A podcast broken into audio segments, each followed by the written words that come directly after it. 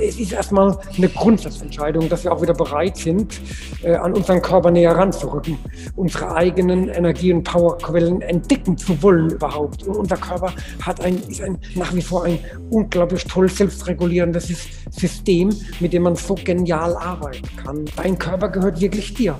Äh, und was du in den 24 Stunden damit anstellst, äh, das entscheidest nur du. Das ist eine Grundsatzentscheidung für dein Leben, die du mit dir selber ausmachst. Hallo und herzlich willkommen zu einer weiteren Folge vom IFA Podcast. Mein Name ist Marcel Kuhn und ich bin Produktmanager von unserem Online-Trainer und Vorteilsportal IFA Prime Plus. Wie immer gehen wir hier spannenden Themen der Fitnesswelt nach und ich freue mich ganz besonders auf die heutige Podcast-Folge. Denn heute habe ich einen ganz besonderen Gast in der Leitung. Und zwar einen mehrfachen Olympiasieger. Ja, ihr habt richtig gehört. Einen mehrfachen Olympiasieger. Leider könnt ihr es gerade nicht sehen, aber mein Gegenüber schmunzelt schon ein wenig, denn ich muss meine Aussage vielleicht ein klein bisschen korrigieren. Er selbst hat keine olympische Medaille gewonnen, aber mit seiner Arbeit an und mit den Athleten hat er einen wesentlichen Teil dazu beigetragen, dass sie solche Höchstleistungen vollbringen konnten und kann meiner Meinung nach durchaus als Olympiasieger betitelt werden. Und zwar ist die Rede von Sportpsychologe Dr. Arno Schimpf. Hallo Arno, schön, dass du heute dabei bist. Danke Marcel für deine lieben einführenden Worte und äh, es ist mir wirklich eine Ehre, heute mit dir gemeinsam das Interview zu führen, um ja, um Dinge vielleicht ein bisschen zurechtzurücken, Menschen zu, äh, zu, zu inspirieren, äh, einfach mal über Veränderungen im Leben ein bisschen nachzudenken. Ich freue mich sehr, dass du da bist. Sehr schön. Wie bereits angesprochen, warst du ja schon für die verschiedensten Olympiathleten und Mannschaften wirklich auch erfolgreich tätig. Darunter war zum Beispiel das deutsche Hockeyteam, welches 2008 in Peking Gold holte, oder auch die Frauenfußballnationalmannschaft, welche du auch eine Zeit lang wirklich betreut hast. Also wie man sieht, durchweg prominente und bekannte Sportler und Teams. Echt beeindruckend. Und wie in jeder Podcast-Folge kommt jetzt natürlich die Frage von mir, wie bist du dazu gekommen? Also wie muss man sich den Werdegang bei dir vorstellen? War das für dich schon immer klar, dass du mit dem Thema Psychologie und dem Sport das miteinander verbinden willst? Oder wie kam das bei dir? Ich glaube, das hat sich irgendwie so aus dem Leben ergeben mit dem, was du studiert hast. Ich habe halt das große Glück gehabt, ein Doppelstudium absolvieren zu dürfen. Ich habe eben Sportwissenschaft und Psychologie studiert. Da lag es schon ein Stück weit nahe, dass man das irgendwie verbindet. Äh, dann war ich zu dieser Zeit damals Anfang der 70er selber als Langstreckenläufer unterwegs, also selbst sehr sportaffin. Äh, und vielleicht so das, der entscheidende, äh, entscheidende Auslöser. Wir hatten damals in Heidelberg den Professor Hans Ebersbecher, das war so Anfang der 70er der Guru der deutschen Sportpsychologie mhm. äh, und mein Mentor. Und da hat sich das dann irgendwie so ja, durchmischt und für mich war dann klar, es, es gibt nichts anderes, Hobby und, und, und Studienberuf irgendwie zu verbinden. Und äh, wobei man dazu sagen muss, äh, was viele nicht wissen, die jetzt in der Szene unterwegs sind, äh, es gab ja damals noch kein Studienfach Sportpsychologie. Du hast halt klassisch Psychologie studiert und wenn du halt irgendwie im Sportkontext unterwegs warst, hast du dich darauf ein bisschen spezialisiert. Der Studiengang Sportpsychologie gibt es ja erst seit einigen Jahren, wo man professionell auf universitärer Ebene versucht, das zu verbinden. Und von daher hattest du damals halt auch viel, viel, viel Freiräume, was du heute vielleicht nicht mehr so hast, ähm, und das für dich ein Stück weit auch individuell dann auszuleben. Ja. Und äh, es ist irgendwie so, ja, meine Seele gehört im Sport, ich gehöre im Sport und ich kann da auch jetzt vor Tokio nicht loslassen. Ja.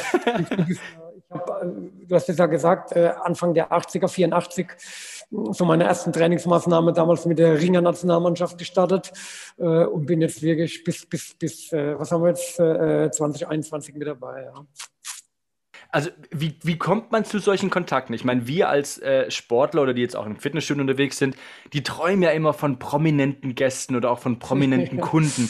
Wie, wie, wie kommt man denn dazu? Das ist ja wirklich verrückt. Das passiert einfach. Also akquirieren, wie so im klassischen Sinne, kann man da nicht.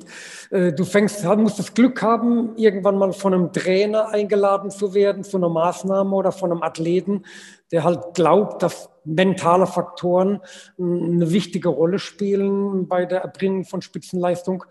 Da musst du halt vernünftige Arbeit leisten, sprich, du musst den irgendwie dahin bringen, wo er gerne hin will.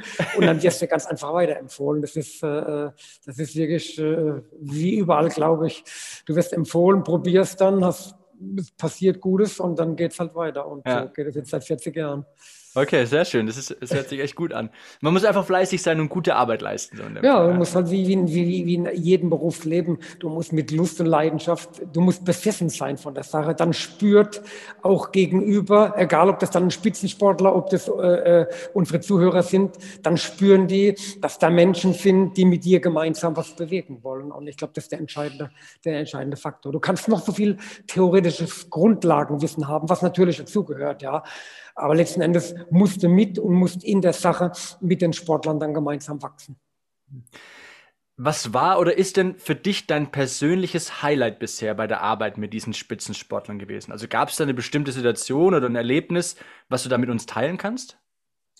Äh, also grundsätzlich für mich so, wenn man das Revue passieren lässt, äh, ist es halt diese, diese unglaubliche Vertrautheit und Offenheit die du im Sport mit den Sportlern oder den Trainern hinbekommst. Äh, ja, die, ich bin mein Leben gern mit Menschen zusammen, versuche Menschen zu begleiten. Und dazu ist Offenheit und Vertrautheit notwendig. Und das gelingt im Sport besonders gut. Und wenn du da noch erfolgreich bist, wie du sagst, Highlights, äh, das ist schon äh, äh, Gänsehautfeeling, du hast es angesprochen, Hockey Olympia Gold 2.8. Wenn du halt zwei, drei Jahre lang unterwegs bist mit den Sportlern in den Trainingslagern, bei den Qualifikationen, dann wie im Falle Hockey, wo wir äh, ein Jahr vor Olympia 2008, also 2007 gescheitert sind, eigentlich mit der direkten Olympia-Qualifikation. Dann wird wieder alles in Frage gestellt. Dann hast du so ein Nachsitzen vier Monate vor den Spielen. Ich weiß noch, war damals April in Japan, äh, wo dann ein Mehr-Nationen-Turnier war, wo nur der Erste sich direkt qualifiziert. Äh, wir haben das Turnier damals gewonnen und wie du dann zusammenwächst. Ne? Und du bist halt rund um die Uhr. Ne? Ich glaube, in der Sportlerbetreuung ist es halt nochmal anders, wie wenn du Führungskräfte oder äh, normale Menschen auf dem Trainingsweg begleitest. Du bist halt ja rund um die Uhr. Die Jungs können dich Tag und Nacht anrufen. Du bist in den Trainingslagern mit dabei. Und dann wächst man halt sehr, sehr intim auch zusammen. Und das war schon äh, so ein Highlight für mich, das Hockey-Gold-Thema. Aber auch, ich habe zwei Sportler, mit denen habe ich sage und schreibe zwölf Jahre gearbeitet, bis die erste Olympiamedaille kam. Ja. Oh, wow. Und da so lange dran zu bleiben, das ist schon, das ist schon unglaublich, wie man da auch selbst über sich hinaus wächst. Und äh, mit, mit solchen Sportlern oder Teams verbindet dich dann natürlich auch eine unglaublich enge Freundschaft. Ja. Das, das ist auch ein, ein, tolles Erleben im Sport. Äh, die Freundschaften, die daraus entstehen, auch, auch auf meiner eigenen Laufzeit der 70er Jahre, äh, was da heute noch für, für Verbindungen und Freundschaften sind, ist schon toll, also keine Frage. Kann, kann ich mir gut vorstellen. Ähm, gibt es denn was wir normalen Sportler denn von den Profisportlern uns abschauen können? Gibt es da irgendwas? Ja, man muss halt heute, wenn du, wenn du den, den, den absoluten Spitzensport siehst, also die Top-Acts, die jetzt dann auch wieder bei Olympia über Medaillen nachdenken, äh, äh ja, weiß gar nicht, ob man das so laut sagen darf, aber die, die, der Top-Sportler betreibt schon so ein bisschen vorsätzliche Körperverletzung. Ne? Weil, ja, kannst du dir vorstellen, diese äh, Trainingsumfänge und Trainingsintensitäten heute, äh, das hält ein Körper natürlich nur über einen längeren Zeitraum sehr, sehr schwer aus. Also man braucht heute schon ein ganz ausgeklügeltes Trainingskonzept. Aber das gilt natürlich für uns normalen Sportlern auch. Wir brauchen schon so ein bisschen ein ausgeklügeltes Trainingskonzept entsprechend unseren Zielen im normalen Lebensalltag. Das ist das eine, mm, wo man vielleicht nachher noch ein bisschen drüber reden. Das zweite, was wir auf jeden Fall von den Sportlern lernen können, sind natürlich diese mentalen Faktoren, ja, diese, diese, diese Lust und Leidenschaft, mit dem Sportler an so ein Thema rangeht. Ja, wenn wir diese Lust auf unseren eigenen Körper im normalen Lebensbereich hätten, ja, hätten wir viel, viel weniger Zivilisationskrankheiten. Ja, mhm. Also wir müssen, wir müssen so wie die Sportler unseren Körper entdecken, aber auf eine andere Art und Weise. Dann natürlich diese Disziplin, mit denen die da dranbleiben über zwei, drei Jahre, ja, auch im Lebensalltag. Es geht halt nicht in vier, fünf, sechs Wochen, was man jahrelang hinten angestellt hat, bezogen auf den eigenen Körper. Ja, dann, dass man auch mal durchhält, wenn auch, wenn die ersten Kilos beim Abnehmen, Training eben nicht gleich purzeln, ja, dass man einfach mal ein halbes Jahr oder ein Jahr dran bleibt. Oder, dass man Ziele auch ganz stringent verfolgt sich mal ein Jahr Zeit lässt, äh, wenn man neu wieder an seinen Körper rantritt. Ne?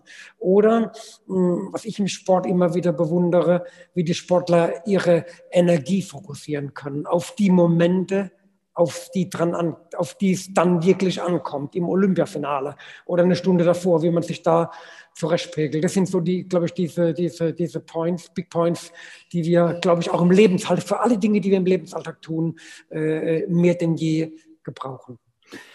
Jetzt kann ich mir gut vorstellen, dass manche auch sagen, naja, die, die Profisportler, die sind ja besessen. Würdest du das bestätigen? also besessen von ihrem, von, von ihrer sportlichen Aktivität. Also das sind doch Verrückte, so sagt man ja ganz oft. Ja, ja wahrscheinlich schon musste schon ein bisschen verrückt oder besessen oder leidenschaftlich oder gierig sein. Ja, glaube schon. Aber das sind, sind so zwei Themen. Du, äh, äh die sind besessen von dem, was sie tun. Und das wollen sie perfektionieren, ja. Wenn du früher einen Boris Becker genommen hast, wie verrückt der auf das Tennisspielen war, jede freie Sekunde äh, irgendwo in der Halle oder auf dem Platz verbracht hat. Oder Dirk Nowitzki, ja, Schule raus, sofort in die Halle und den Ball auf den Korb geworfen, ja. Das, das kann sich vielleicht so der, der, der Normalbürger nur vorstellen, wenn er so ein sehr stringentes Hobby hat, wo ja. er äh, stundenlang seinen Briefmarken hinterherhält oder sonst irgendwas. So kann man sich das vorstellen. Die sind halt vernarrt irgendwie in ihr Thema. Natürlich äh, spüren die dann auch, dass sie das dass sie das können. Und wenn du was kannst, bist du natürlich noch verrückter auf für irgendwas, ja. Mhm. Also ein bestimmtes Kompetenzerleben. Aber, äh, und das Spannende immer wieder auch bei den Sportlern, mit denen ich unterwegs war, die später dann sehr, sehr viel Geld verdient haben. Geld äh, ist nie, ist nie der Antrieb, von jungen Sportlern, äh, wenn sie sich auf den Weg machen, in ihrer Disziplin äh, sehr, sehr erfolgreich zu werden. Ja. Äh, Vielleicht mag das im Fußball bei jungen Sportlern ja. heutzutage ein bisschen anders sein, aber wenn du so, so meine Sportarten, so die Olympiasportarten nimmst, äh, habe ich nie erlebt, dass da einer gekommen ist mit 13, 14, 15 und gesagt, oh Gott, ich will mal äh, äh, Olympiasieger im Schwimmen werden äh, oder im Hockey, weil ich damit dann so und so viel Euro verdienen kann. Ja, nee, ja. das ist wirklich, du hast es gesagt, diese pure Verrücktheit, diese Leidenschaft, diese Besessenheit auf das, was man tut. Hm. Das, hm. das glaube ich, ist so der in, der Psychologie sozusagen ein hohes Maß an intrinsischer Motivation. Ne? Ja. Um, um dann auch Zustände zu erleben, kennst du ja auch so diese Moments of Excellence, dieses, dieses Flow-Erleben, das du dann auch brauchst als Sportler, um dann wieder vier Jahre weiterzumachen. Ja. ja? Das ist, du bist ja dann wieder in der Halle. Heute hast du zwei bis drei Trainingseinheiten pro Tag, nicht pro Woche. Ne? Wenn ich so meine Disziplin von früher nehme, hm, das Thema 10.000 Meter oder Marathonlauf, die Jungs, die laufen ja heute 400 Kilometer die Woche, äh, um in die Weltspitze zu kommen. Wir sind damals Abgefahren. 150 Kilometer gelaufen und das war schon viel in den 70er Jahren. Heute musst du über 400 laufen, ne?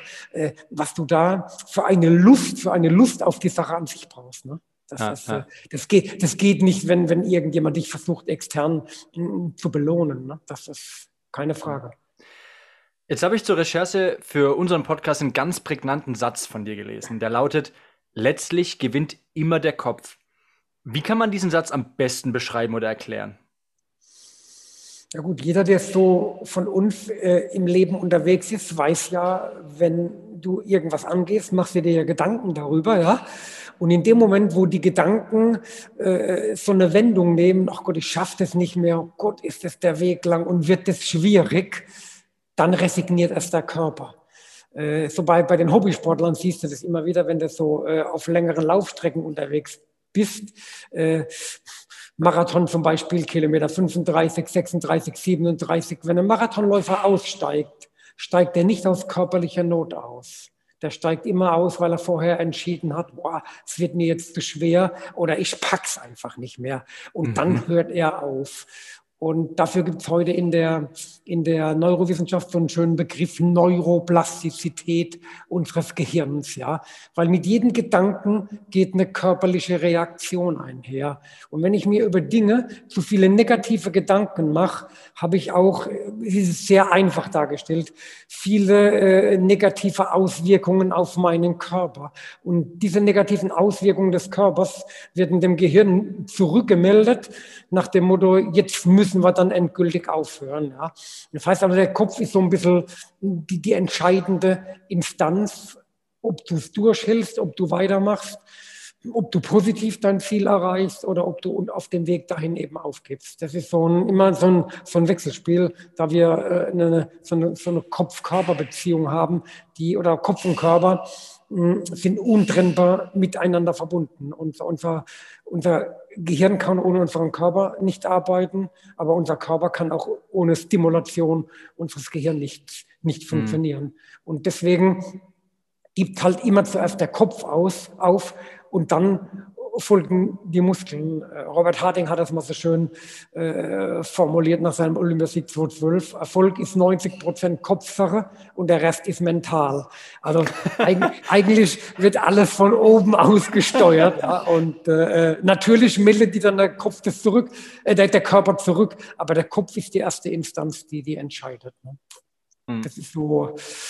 Also ich habe glaube ich, so nie, nie, nie anders erlebt. Egal, ob du in Prüfungssituationen unterwegs bist, oder ohne Leistung abrufen musst oder im, im Berufskontext oder eben im Spitzensportkontext. Ne? Hm. Und im Spitzensportkontext wird es immer halt sehr prägnant, äh, weil da gibt es keine Verschiebungen. Wenn jetzt am, am, am 3. August das Olympiafinale einer meiner Athleten ist, dann kann der nicht sagen, ach Gott, ich warte mal noch eine Woche oder so, bis mein Kopf wieder klar ist. Also, ne? Geht halt nicht. Da ist halt um 23 oder 30 mitteleuropäische Zeit ist dann halt Olympiafinale, ja. Und da musst du halt liefern. Ne? Und ja. äh, das macht dann so diese, diese Kopfsituation nochmal viel, viel bedeutender. Und das ist ja auch oft der, das ist auch der entscheidende Unterschied zwischen Training und Wettkampf. Im Training hast du immer die Möglichkeit, am nächsten Tag zu wiederholen im Sport eben nicht. Wenn du eine WM hast, geht es halt erst wieder in zwei oder in vier Jahren. Und bei Olympia geht es halt immer erst wieder in vier Jahren. Und das erhöht natürlich den mentalen Druck hm. äh, auf alle Akteure, die da beteiligt sind, extrem. Ja. Deswegen brauchst du halt eine klare Birne oder mentale Stärke oder Gedankenzuversicht, wie im Leben auch, ne? um, um da durchzukommen. Jetzt ist ja unser Leben, also unser Leben wird immer beschleunigter und auch immer stressiger und wird jetzt auch immer zunehmend von Unsicherheit geprägt, was jetzt auch natürlich die Corona-Thematik jetzt auch deutlich zeigt. Ja. Ähm, wie ist es da überhaupt noch möglich, bei all dem in Balance zu bleiben oder in, in dem Fall gesund zu bleiben? Ich, ich denke, das ist eine, eine, eine Grundsatzentscheidung äh, für dein eigenes Leben. Äh, einen Lebensstil zu pflegen oder ein Lebenskonzept oder ein Wurf, egal wie du das nennst. Wir sind ja alle mit bestimmten Ideen in, in unserer Welt unterwegs. Und du hast es ja eben angedeutet, unser Leben wird halt immer beschleunigter. Und diese, aus der Beschleunigungsnummer, denke ich, kommen wir auch nicht mehr raus. Da haben wir das Rad mhm. schon ein Stück zu weit gedreht. Wir müssen jetzt versuchen, so ein bisschen äh, nicht die Segel so in den Wind rein und raus, müssen die Segel ein bisschen drehen, vielleicht, dass wir wieder ein bisschen mehr mit dem Thema leben und in dem Thema zurechtfinden. Und äh, dazu gehört es eben, dass du äh, Gesundheit, Vitalität, Resilienz oder wie wir das heute auch immer nennen, so ein bisschen in den Mittelpunkt deines Lebens rückst. Also das Tun dafür. Ja. Gesundheit fällt halt nicht vom Himmel.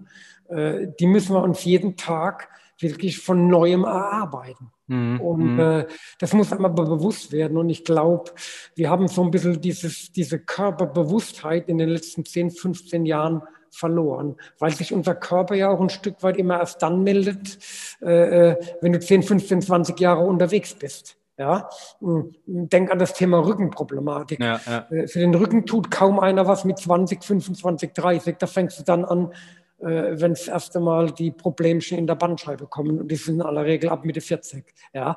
Äh, also ich glaube, wir sollten vorher schon über, über unsere wichtigsten Funktionsorgane im Körper so ein bisschen nachdenken und das Training dafür oder, die, oder das Bewusstsein dafür, was ich tun kann und darf oder am Ende des Tages auch tun sollte, äh, äh dafür ein Lebensmittelpunkt stellen. Das heißt, Zeit zu nehmen dafür. Ja. Ich, ich wenn man so, so die letzten Studien, die, die aktuelle Studienlage sieht, dann, dann müssten oder sollten wir so drei bis vier Stunden pro Woche Zeit äh, investieren, um mit unserem Kopf-Körper-System so ein bisschen Einklang wieder zu erreichen. Ne? Und dazu gibt es halt bestimmte Ideen, wie man das tut. Aber es ist erstmal eine Grundsatzentscheidung, dass wir auch wieder bereit sind, äh, an unseren Körper näher ranzurücken, unsere eigenen Energie- und Powerquellen entdecken zu wollen überhaupt. Und unser Körper hat ein, ist ein, nach wie vor ein unglaublich toll selbstregulierendes System, mit dem man so genial arbeiten kann. Und das äh, und unwahrscheinlich auch die einzige Instanz in unserem Leben, über die wir noch frei entscheiden können. Ja? Dein mhm. Körper gehört wirklich dir. Äh, und was du in den 24 Stunden damit anstellst, äh, das entscheidest nur du. Es verbietet dir keiner, äh, Yoga-Übungen für die Wirbelsäule zu machen, ja, oder draußen Nordic Walking oder Krafttraining für die Muskeln zu machen, damit du im späteren Lebensalter noch deine Treppenstufen hochkommst, ja. Das ist eine Grundsatzentscheidung für dein Leben, die du mit dir selber ausmachst. Und ich glaube, das ist einfach, muss man einfach mal wieder so für sich in den Lebensmittelpunkt stellen, äh, welche Möglichkeiten wir da haben, die wir dann aber auch nützen sollten oder müssen und nicht immer wieder mit der generalisierten Ausrede, ach weißt du, das mache ich dann in 10, 15, 20 Jahren oder jetzt habe ich dafür keine Zeit. Äh, das ist es eben nicht. Je früher du damit anfängst, äh, umso besser wird es dir gelingen. Äh, ich präge mal so ein bisschen den Begriff Erfolg, Gesundheit gleichzusetzen mit erfolgreichem Altern. Also wenn wir mhm. draußen unterwegs sind, äh, wäre es doch toll, wenn wir äh, äh, in unseren Körper und Kopf Zeit investieren, damit wir dann mit 75 oder 80 im ganz, ganz späten Lebensalter äh, noch alles selbstbestimmt tun können. Ja? Die Treppenstufen im Haus hoch, draußen noch eine halbe Stunde stramm spazieren gehen zu können oder alleine essen und trinken. Ja, also nicht, nicht, dass du gefüttert werden musst oder mhm. ganz extrem noch mit 80 alleine auf Toilette gehen zu können. Ja, also so, solche ähm, körperlichen, motorischen Grundvoraussetzungen. Ja, und da sollten wir früh dran anfangen zu arbeiten. Ne? Es geht nicht um Self-Quantifying. Es geht nicht darum, dass du mit 70 oder 75 noch einen Marathon laufen können musst. Ja, ja, ja, Wenn du mhm. das kannst, ist das okay. Ja, aber es geht darum, so dass man so seine innere und äußere Kraft auch spürt und, und sein Leben aktiv selbst gestalten kann. Mhm. Und ich glaube, da bist du mit deinen, mit jedem Zuhörer von uns, äh, wird sagen, Mensch, das, das ist die Herausforderung und dafür bin ich bereit, auch drei oder vier Stunden pro Woche zu investieren. Ne? Ja. Also in der, in der Moderne, beziehungsweise jetzt in der, in der Businesswelt he heißt es ja Work-Life-Balance so schön. Ne? Das ist ja so der Grund, dass man sagt, okay, man versucht so, ein, so, ein, so eine Balance zwischen der Arbeitswelt und seiner privaten Welt zu setzen. Und mhm dann kommt dein Ansatz dazu, sagt man so, okay, aber in meiner freien Zeit muss ich mich auch dazu selber committen, da wirklich Arbeit reinzustecken und nicht nur zu sagen, naja, jetzt arbeite ich ja nicht, jetzt wird ja alles gut. also ja, sehr, sehr richtig. Ne? Ja. Arbeit, äh, äh, vor allem äh, ist es eine ganz schwierige Polar Polarisierung auch. Also mir gefällt der Begriff Work-Life-Balance äh, persönlich nicht so gut. Ich würde eher von Lebensbalance sprechen. Okay, ja. Weil, weil wenn du über Work-Life-Balance redest, dann, dann äh, induziert es immer so ein bisschen, äh, die, die richtige Energie kommt nur aus dem privaten Lebenskontext. Der Beruf verbraucht nur, die Berufswelt verbraucht nur deine Energie, mhm. in Anführungszeichen die böse, böse Berufswelt. Ja, äh, äh, Da geht so ein bisschen verloren, dass man im, im Job selbst auch unglaublich viel Energie gewinnen kann wenn, wenn du mit Spaß draußen unterwegs bist. Also äh, für mich war Corona so ein bisschen auch ein Albtraum, weil ich äh, zwar per Zoom unterwegs bin, aber nicht live äh, meine Menschen anfassen kann. Gut, im Sport ist es ein bisschen anders, ja. aber so in meiner Unternehmenswelt, wo ich unterwegs bin, fehlt mir diese Energie aus dem Job, ja. Mhm. Und das Zweite ist natürlich, was du sagst, du, du solltest dann natürlich so deine, deine Nicht-Tätigkeit ähm, oder nicht dein, dein, dein Invest in der nicht beruflichen Tätigkeit schon so ein bisschen auch nützen, dich zu committen, wie du es so schön gesagt hast. Also schon gucken, dass du auch aktiv was dafür tust. Ne, dass du diese, diese leibseelischen Energiequellen auch aktivierst und ansprichst und da deine und da auch spürst, wie sie dir Energie zurückgeben. Ja? Mm, das, mm. Da hast du schon recht. Was sind denn unsere wichtigsten Energiequellen? Also woraus schöpfen wir denn unsere Kraft? Jetzt haben wir gerade gesagt, naja, man kann Kraft aus der Arbeitswelt schaffen, man kann sich selber vielleicht doch versuchen, private Dinge zu suchen, woraus man Kraft schöpfen kann. Aber, mhm. was gerade in der heutigen Zeit, wie, wie, wie, wie macht man das am besten?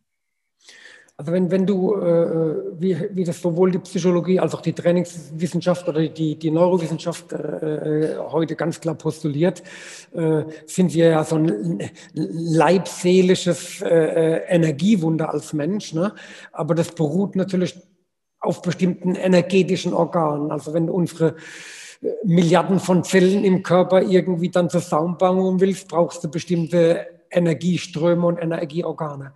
Und ich bin mir sicher, äh, dass die Zuhörer ihre Energiequellen alle kennen oder schon tausendmal gehört haben, wird, wird seit Jahrzehnten wird es immer wieder runtergebetet. Ne? Es ist natürlich heute vielleicht mit einer der wichtigsten Energiequellen ist, ist die Entspannungskompetenz das ist vorhin angedeutet, diese Beschleunigung und Hektik erfordert hin und wieder auch mal Ruhe. Also Entspannungskompetenz heißt, dass du in der Lage bist, den, den Turbo auch mal runterzufahren.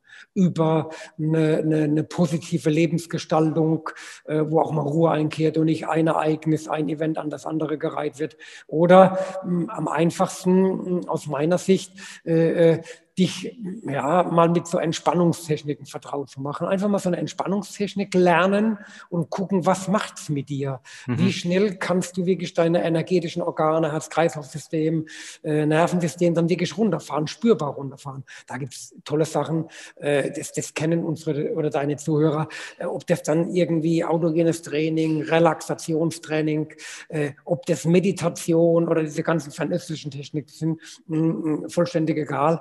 Aber aber einfach da mal gucken, äh, die Kompetenz der Ruhe.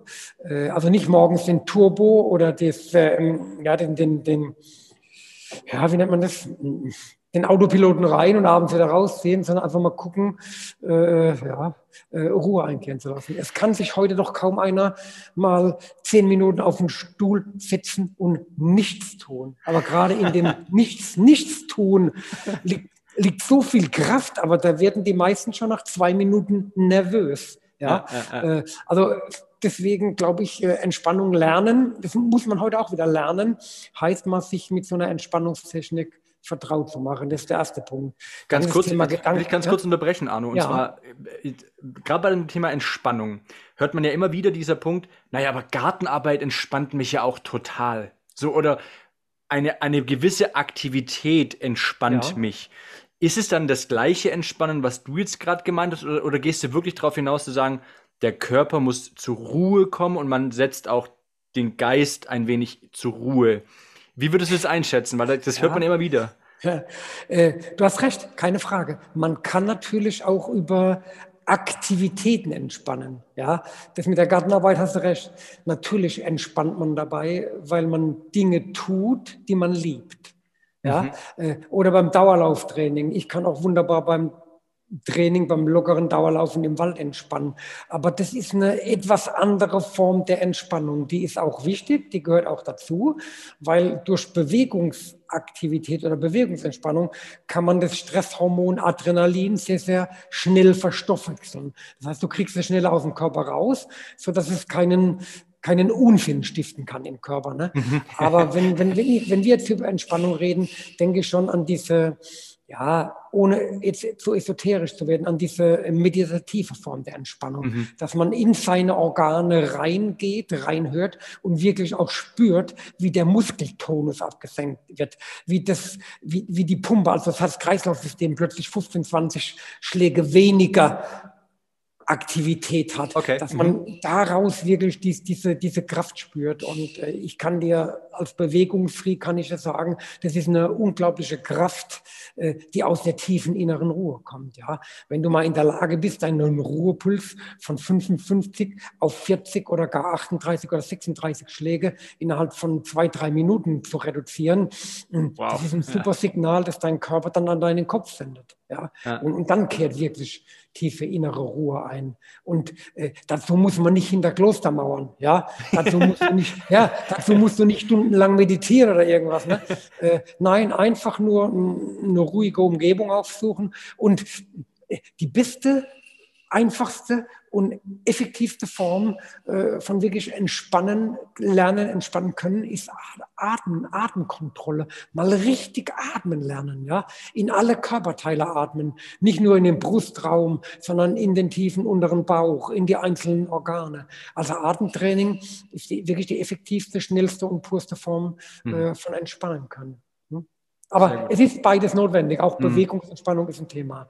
Dann der zweite große Punkt ist, glaube ich, und der wichtigste überhaupt heute hm, aufgrund Corona ist, äh, dass man gedankenzuversichtlich bleibt, dass man sich nicht von jedem Horrorszenario wieder hinten runterziehen lässt, weil jedem Gedanken folgt eine körperliche Reaktion. Und gerade neurobiologische Studien zeigen, dass Menschen, die mit, mit, mit so negativen Mindsets unterwegs sind, dass die über einen längeren Zeitraum, dass die, die viel, viel häufiger äh, äh dass die viel häufiger äh, an bestimmten Krankheitsbildern, vor allem im Immunsystem, im, im Bereich der Tumormedizin dann auch erkranken. Ja. Oh, wow. Heute mhm. ganz, ganz enge Zusammenhänge aus äh, Krebsstudien oder Tumorstudien, die äh, deutlich oder die nahelegen, dass Gedankenzuversicht, also eine, so, eine, so eine positive Lebensgrundhaltung, ein wichtiger Präventionsfaktor für Tumorentstehung Entstehung ab dem vierten Lebensjahrzehnt ist. Ne?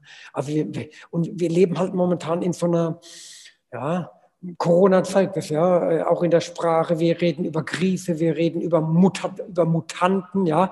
Das sind alles Horrorszenarien. Ne? Ja, es hat in, während der Corona-Zeit äh, ich habe nicht ein Interview gehört, wo einer von der Corona-Herausforderung gesprochen hat. Herausforderung, Herausforderung ist Challenge, ist Wettkampf. Da können wir auch gewinnen, ja. Aber bei Krisen ganz schwierig. Da kommst du in so einen negativen Mindset und wenn der mit negativen körperlichen Begleiterscheinungen verbunden ist, äh, ja, dann ist Gesundheit natürlich auch ein Stück weit mehr gefährdet. Und dann natürlich die Klassiker bezogen auf den eigenen Körper. Wir brauchen einfach wieder ein, besseres Maß an Körperbewusstheit. Wir müssen näher an den Körper ran. Wir müssen wieder über bestimmte Bewegungstrainingsformen versuchen, uns unserem Körper anzunähern. Das ist äh, ein ganz, ganz wichtiger Punkt. Und zwar vor allem äh, mit, ja, eben nicht mit, ich habe das schon mehrfach erwähnt, nicht mit Selbstquantifying. Also es geht nicht darum, mit äh, äh, zehn Pulsmessern äh, und fünf Fitnesswatches ins Bett zu gehen ja, und morgens äh, äh, äh, irgendwelche Protokolle zu lesen, wie die Nacht denn wieder war, sondern einfach spüren, was tut mir gut, was tut mir weniger gut, ausprobieren, experimentieren mit ganz, ganz, ganz, ganz simplen, simplen Übungen. Äh, ich bin so ein bisschen Fan von, von, von Felden, Feldenkreis, ist so eine bestimmte Entspannungs- und Körperbewusstseinstechnik oder von, Alex, von der Alexander-Methode oder Alexander-Training. Äh, äh, Sachen, wo man mit ganz einfachen Übungen ja, an seinen Körper rankommt. Und dann natürlich äh, die Thematik des klassischen Bewegungstrainings. Wir müssen natürlich als Kreislauf trainieren, äh, wir müssen unsere Muskulatur trainieren, äh, die klassischen Sachen, um fit mhm. ins hohe Lebensalter zu kommen. Ja? Mhm. Das ist, äh, und, und, und der fünfte Punkt, mm, der jetzt dann weniger mit Bewegung zu tun hat, ist natürlich die Thematik äh, der Ernährung. Auch im Ernährungsbereich oder aus Lebensmitteln kommt eben bessere oder schlechtere Energie. Ja, aber auch da so ein bisschen gucken, mit welchen Ernährungsmustern bin ich unterwegs. Und da gibt es heute, heute auch eindeutige Studien, die eben bestimmte Ernährungsmuster bevorzugen im Vergleich zu anderen. Ne? Mhm. Aber mhm. das ist ein, wäre ein Thema für eine eigene dreistündige Diskussionsrunde. Ne? Ja, ja definitiv. Ähm, jetzt hast du schon gesagt, wenn einem das nicht gelingt, also sich damit mit dem Körper zu befassen oder die Energiequellen äh, herauszufordern und ein bisschen zu mobilisieren, du hast schon angedeutet, dass da schon immer negative Einflüsse dann auf den Körper entstehen. Was, was kann da noch passieren? Also hat es auch was mit der Psyche zu tun? Also, ne, also wie, wie äußert sich das dann? Also wenn du heute kein, ja, wenn du eben nicht drei bis vier Stunden bereit bist, was für Kopf und Körper zu tun. Das ist ein, ist ein Gesamtheitstraining. Äh, mhm. äh, dann zeigt die, die aktuelle Studienlage und da kannst du reingucken, wo du willst, ob das in, in die Medizin ist, ob das in die Neurowissenschaft, Hirnforschung oder wie auch immer. Die, die, Folgen trägst du halt als Mensch. Also wer heute nicht sein Herz-Kreislauf-System halbwegs vernünftig trainiert, ja, äh, damit seine Gefäße weit werden, äh, weit werden, damit keine Ablagerungen in den Gefäßen vorhanden sind. Äh, wenn du nur mit negativen Mindsets unterwegs bist, also nicht über Entspannungs- oder mentale Techniken so ein bisschen die Birne klar kriegst, dann wird es ist immer eine Spekulation. Hm, dann wird es, glaube ich, sehr, sehr schwer, richtig gesund im Sinne von erfolgreichem Altern bis ins hohe Lebensalter zu kommen. Ja, das zeigt die Studienlage ganz, ganz klar, äh, welche Einflüsse dann auf die einzelnen Lebenseinschränkungen, äh, lebenseinschränkenden Faktoren, vor allem äh, was dann auch den Kopf betrifft, aber letzten Endes auch den Körper. Und äh, gerade wenn du mal so die, ich habe letzte Woche wieder Statistiken geblättert. Wir haben in Deutschland mittlerweile 25 Millionen Rückenpatienten. Gerade die Wirbelsäule ist, ist glaube ich, ein ja. ganz, ganz zentrales Energieorgan. Hm, damit wir mit dem aufrechten Gang ohne Bandscheibenproblematik relativ gut bis ins spätere Leben, bis ins spätere Lebensjahrzehnt kommen. Aber das erfordert halt ein aktives Tun. Und wenn du gerade deine Wirbelsäule nicht vernünftig bearbeitest, weiß man ja, ab, ab dem vierten Lebensjahrzehnt ist unsere Wirbelsäule im Schnitt sechs, sieben, acht Jahre älter als der Rest des Körpers. Der aufrechte Gang, für den wir halt leider doch nicht so geeignet sind, äh, wie man das denken könnte aufgrund der Evolution, äh, äh fordert, glaube ich, was äh, Lebenseinschränkungen betrifft, im späteren Lebensjahrzehnt, also so 65, 70 aufwärts, äh, äh, ja, den, den, den größten Tribut. Also das mhm. kann ich den, den Hörern nur anraten, sich vor allem um die Wirbelsäule rechtzeitig, rechtzeitig zu kümmern, raus aus den chronischen Schmerzfallen. Und auch da kannst du, äh, auch wenn du deine Wirbelsäule 15, 20 Jahre vernachlässigt hast, äh, noch super arbeiten. Ja, auch wenn, wenn du verschobene Wirbelkörper oder wie auch immer. Ich höre oft, ach Gott, weißt du, äh, Arno, meine Wirbelsäule, die ist jetzt schon, wenn ich aufs Röntgenbild gucke, schon so verschoben und so weiter. Da, da kann man eh nichts mehr tun. Natürlich kriegst du eine verschobene Wirbelsäule, äh, eine Skoliose oder so nicht mehr raus, aber du kannst die umlegenden Strukturen verändern. Muskelkrafttraining, ja, äh, Stabi-Training oder wie auch immer du es nennst, äh, damit du chronisch beschwerdefrei, klar zippert das ab und zu mal, aber damit du chronisch beschwerdefrei bis ins ganz, ganz hohe Lebensalter kommst. Ne? Und, und, du siehst aber, es ist, es ist wirklich, äh, es liegt nur an dir. Ja. Bereit zu sein, einen Lebensstil zu leben, wo eben diese drei, vier Stunden reingehören, ja, äh, die dann auch Spaß machen sollen, weil sonst wird es schwierig, wenn ich mich immer wieder nur überwinden muss, äh, bestimmte äh, Übungsformen in meinen Lebensalltag zu integrieren, äh, wirst du nach einem halben Jahr oder ja auch sagen, oh Gott, muss ich mir nicht antun, irgendwie geht es ja auch so. Ne? Ja. Das ist das Hauptargument, irgendwie geht es ja auch so. Ist ein Irrtum. Mit 40 oder 50 geht es ja vielleicht auch so. Aber gibt es diesen schönen Satz, unser Leben wird vorwärts gelebt, aber rückwärts verstanden. Und hinterher ist man immer schlauer, ja. Aber manchmal wäre es gut, wenn man vorher schon ein bisschen schlauer war, wäre, weil es zeigen halt doch viele Erfahrungen, gerade im Körperbereich, äh, dass es notwendigerweise gut wäre, wenn man ein bisschen früher anfangen würde. Ja. Ja. Gerade was das frühe Anfangen angeht. Jetzt, wir, jetzt wollen wir noch ein bisschen in die Praxis gehen, Arno. Ja. Ähm, ist auch wichtig für uns ganzen Trainer und Trainerinnen da draußen. Wie, wie kann ich das jetzt praxisbezogen umsetzen, um so ein passendes Energietrainingskonzept zu erstellen, gerade für die Kunden auch draußen, beziehungsweise wenn man selber Kunden hat. Wie muss man das am besten strukturieren? Also wenn man sich, äh, wenn wir uns grundsätzlich über die Maßnahmen einig sind, was denn da alles reingehört, die wir eben genannt haben, ja. äh, dann glaube ich, sind zwei, zwei, zwei, Dinge, zwei Dinge entscheidend.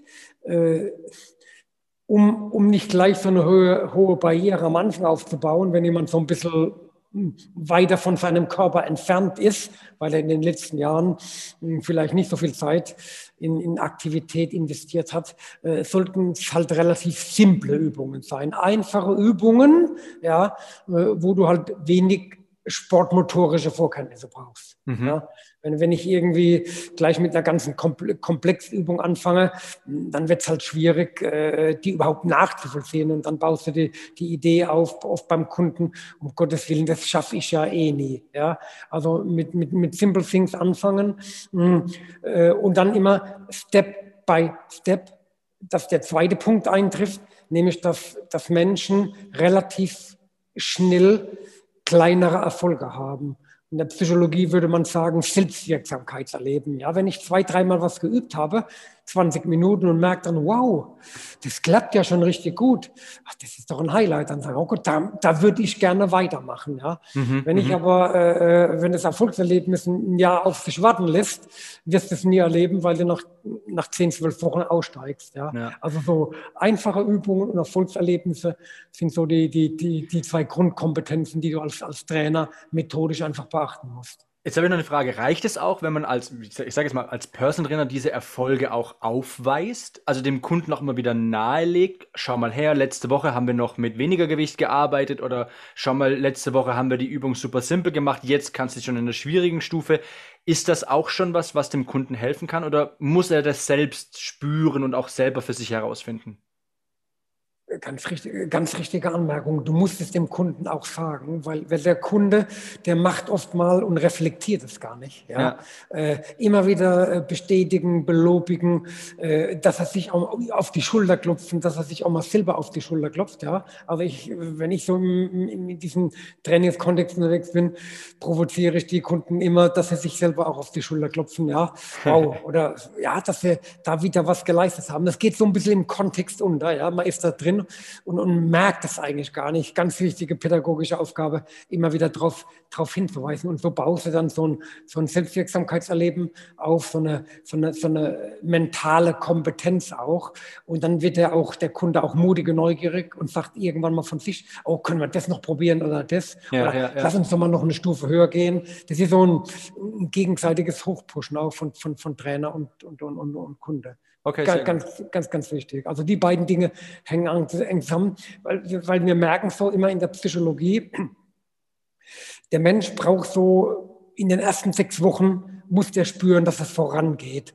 Sonst hast du eine relativ hohe Dropout-Quote, äh, wo man sagt, okay, jetzt habe ich schon ein halbes Jahr investiert, vier, fünf Stunden pro Woche, da kommt doch nichts dabei raus, äh, dann kann ich es auch lassen. Ja? Dann mhm. nehme ich halt ein paar Kilo zu, also da werden die Muskeln halt weniger oder steifer. Ja. Aber, aber das ist nicht der Weg, hast, hast du genau richtig gesagt. Ja. Und dann halt natürlich eine, äh, für mich nach wie vor eine gute Mischung aus, aus, aus Kopf- und Körpertraining. Also immer so ein bisschen auch äh, vielleicht nach, nach intensiveren Übungstrainingseinheiten einfach nochmal für 10, 15 Minuten Ruhe einkehren lassen mit einer Yoga-Übung, ja, oder mit so einer Atemübung, Entspannung, dass, dass, dass, dass Kopf und Körper sich wieder sammeln kann. Äh, äh Darüber hinaus trägt es natürlich zu beschleunigten äh, Regenerationsprozessen dabei, Entspannungskompetenz. Äh, und, und es macht einfach ein besseres Gefühl. Du, du spürst so deine Leibseligkeit. Und äh, es gibt, glaube ich, nichts, und das, das, glaube ich, müssen wir mm, mm, primär wieder lernen, diesen Zusammenhang von Kopf und Körper, dass wir halt eine Einheit sind, äh, die gemeinsam wächst, aber halt auch gemeinsam dann ihre, ihre Schwierigkeiten hin und wieder mal hat. Aber nochmal, du hast es am Anfang gesagt, der Kopf ist immer so der, der, der dich vorantreibt, auch mit dem Körper sich zu beschäftigen. Vielen Dank, Arno. Es war super, super interessant. Also ähm, ich wollte gerade schon nach einem Schlusssatz fragen, aber ich glaube, dein letzter Satz hat es einfach äh, so auf den Punkt gebracht, ähm, dass dieses Zusammenspiel zwischen Kopf und Körper einfach auf jeden Fall so wichtig ist für uns als Sportler, als Trainer, beziehungsweise auch als Normalos, als einfach normaler ja. Mensch, der sein Leben bestreiten will. Äh, deswegen ist es äh, super wertvoll und er war auch sehr interessant. Vielen, vielen Dank für die Zeit, Arno. Es war wirklich toll. Wer sich noch weiter informieren will, kann das gerne natürlich auf unserer Homepage tun. Wir sind ja bekanntermaßen eine Fitnessakademie und bilden Fitnesstrainern genau diesen Formaten aus. Egal, ob es sich um die angesprochenen Themen Yoga oder Rückentraining handelt, bieten wir die passenden Ausbildungen an. Speziell die Yin-Yoga-Ausbildung fokussiert sich auf das Herunterfahren des Körpers, des Loslassens und ist hervorragend geeignet, um sich und seine Kunden auch durch spezielle Atemtechniken zu entspannen. Beim Thema Rücken haben wir unser beliebtes Konzept namens Core 3D. Core 3D zielt darauf hinaus, die Wirbelsäule in alle drei Dimensionen zu bewegen und gleichzeitig alle umliegenden Strukturen zu kräftigen. Lest euch da also gerne mal auch unter www.ifa.de/ausbildung rein und es würde mich freuen, den einen oder anderen sogar in meiner Ausbildung mal wieder zu treffen. Wenn ihr Fragen dazu habt, dürft ihr auch jederzeit gerne ähm, entweder uns der IFA schreiben oder auch sicherlich auch dem Arno mal dem, die eine oder andere Frage äh, stellen und euch da Kontakt zu ihm aufnehmen. Arno, willst du noch irgendwas an die Leute draußen sagen? Ja, einfach Gedanken zuversichtlich bleiben. Wir leben immer noch in einer ganz, ganz tollen Welt, trotz aller in Anführungszeichen Krisen oder trotz aller Herausforderungen. äh, äh, wir können immer noch, gerade was unsere eigene Leidseligkeit betrifft, vieles richtig gut gestalten. Das sollten wir nutzen und dann haben wir ein tolles, toll, tolles Leben. Äh, am Ende des Tages wahrscheinlich dann auch ein erfülltes Leben.